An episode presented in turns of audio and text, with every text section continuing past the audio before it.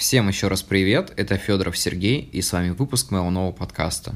Да, я зачастил, это будет второй подкаст за день, но я считаю, что мне нужно продолжать это делать, пока у меня есть желание, пока у меня есть желание поделиться с вами своими мыслями, размышлениями. И тогда все-таки как можно быстрее я смогу вам рассказать о том, как написать свою книгу. Итак, в прошлый раз мы остановились на том, что нужно подобрать редактора, корректора, иллюстратора, и нужно делать схемы, чтобы не запутаться в том, что вы пишете. Давайте сегодня поговорим подробнее про иллюстратора, редактора и корректора. Я знаю, что несколько подкастов назад я уже поднимал подобную тему, но сейчас я думаю, что самое время обновить информацию и еще немножко поговорить об этом. Для начала я поделюсь немножко тем, как я выпускал свой первый сборник рассказов и как мы над ним работали. На самом деле, я не хотел публиковать а, сборник рассказов в большом тираже. Мне хотелось сделать небольшой сборничек, раздать его друзьям и просто на этом закончить. То есть мне хотелось, чтобы мое творчество просто где-то сохранилось. Но по воле судьбы, наверное, по хорошей воле судьбы, все получилось немного иначе. Тогда у меня была знакомая, которая на тот момент работала учителем по русскому и литературе, и она мне очень сильно помогла с моим сборником.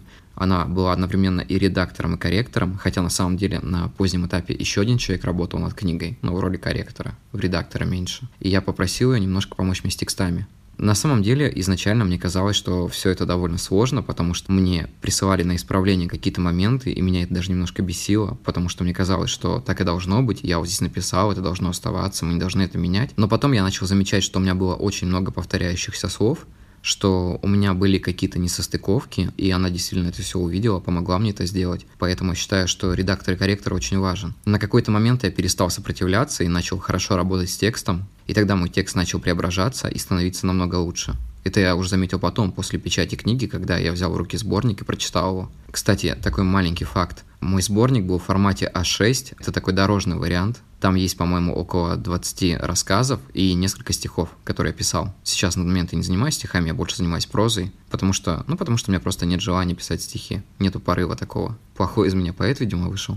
И мне хотелось, чтобы каждый человек, который получит этот сборник, мог взять его в дорогу и почитать его просто в пути. Это была очень интересная идея, которая возникла у меня в голове. Редактор помогает нам исправлять многие смысловые ошибки, находить какие-то несостыковки, добавлять какие-то предложения, исправлять слова, исправлять неправильное употребление слов, а это очень часто бывает. Потому что у нас случается такое, что в голове застынет какое-то слово, и мы думаем, что знаем смысл и произносим его, на самом деле все не так. То есть, когда мы пишем определенное слово, нам лучше лишний раз заглянуть в толковый словарь и посмотреть, на самом деле, подходит оно для этого момента или нет. Также важен корректор, потому что у многих, как и у меня, возникает очень много грамматических ошибок.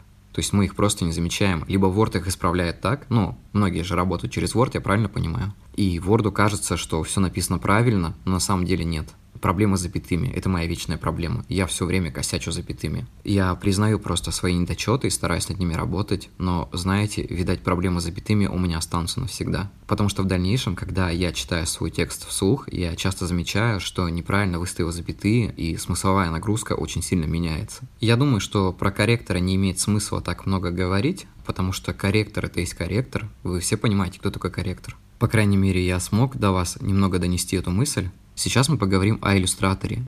Иллюстратор – это очень важный человек в вашем творчестве, потому что он сможет создать обложку, которая передаст весь смысл вашей книги. А это довольно сложно. Тем более в частых случаях иллюстратор не будет читать вашу книгу. Я люблю мелкие детали. Мне нравится, когда некоторые мелкие детали олицетворяют мою книгу.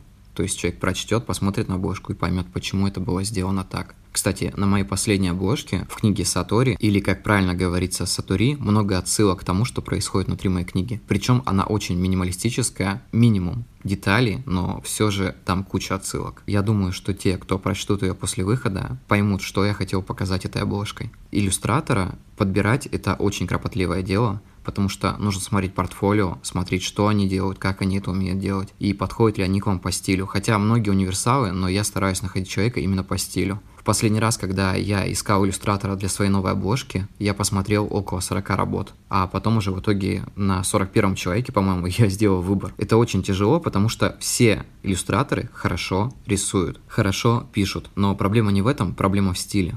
То есть мне кажется, что если человек занимается именно каким-то минимализмом, для другой работы он не подойдет. Ну, хотя, знаете, мою обложку для подкаста, который вы слушаете, делал человек, который далек от работы художника, но все же у него это отлично получилось. Поэтому бывают исключения, конечно. В этом подкасте мы не будем затрагивать финансовую часть. Посвящу отдельный подкаст и расскажу, сколько стоит нанять иллюстратора, нанять редактора и нанять корректора. Потому что деньги — это очень долгая тема. Мы будем об этом разговаривать, наверное, около получаса. Этим коротким выпуском я хотел до вас донести, что в любом случае, когда вы напишете книгу, вам нужно будет хотя бы два из трех этих человек. Обычно редакторы и корректоры, еще раз повторюсь, они универсалы. Поэтому вам проще найти универсала, который будет и редактировать, и корректировать вашу книгу. Ну, к примеру, допустим, когда я работаю сейчас на Саторе, у меня отдельный корректор и отдельный редактор. И я считаю, что это очень интересно, потому что мы работаем вместе через Google Docs, и я наблюдаю, как они это все меняют, и мне так интересно. Мне кажется, это очень интересный процесс, когда твоя книга преображается, когда вставляются какие-то правки, когда что-то меняется. Поэтому не бойтесь доверять свое творчество редактору и корректору. Но единственное, я вам посоветую, чтобы вы, конечно, посмотрели бы их работы, как они занимаются, и прислали им текста на пробу.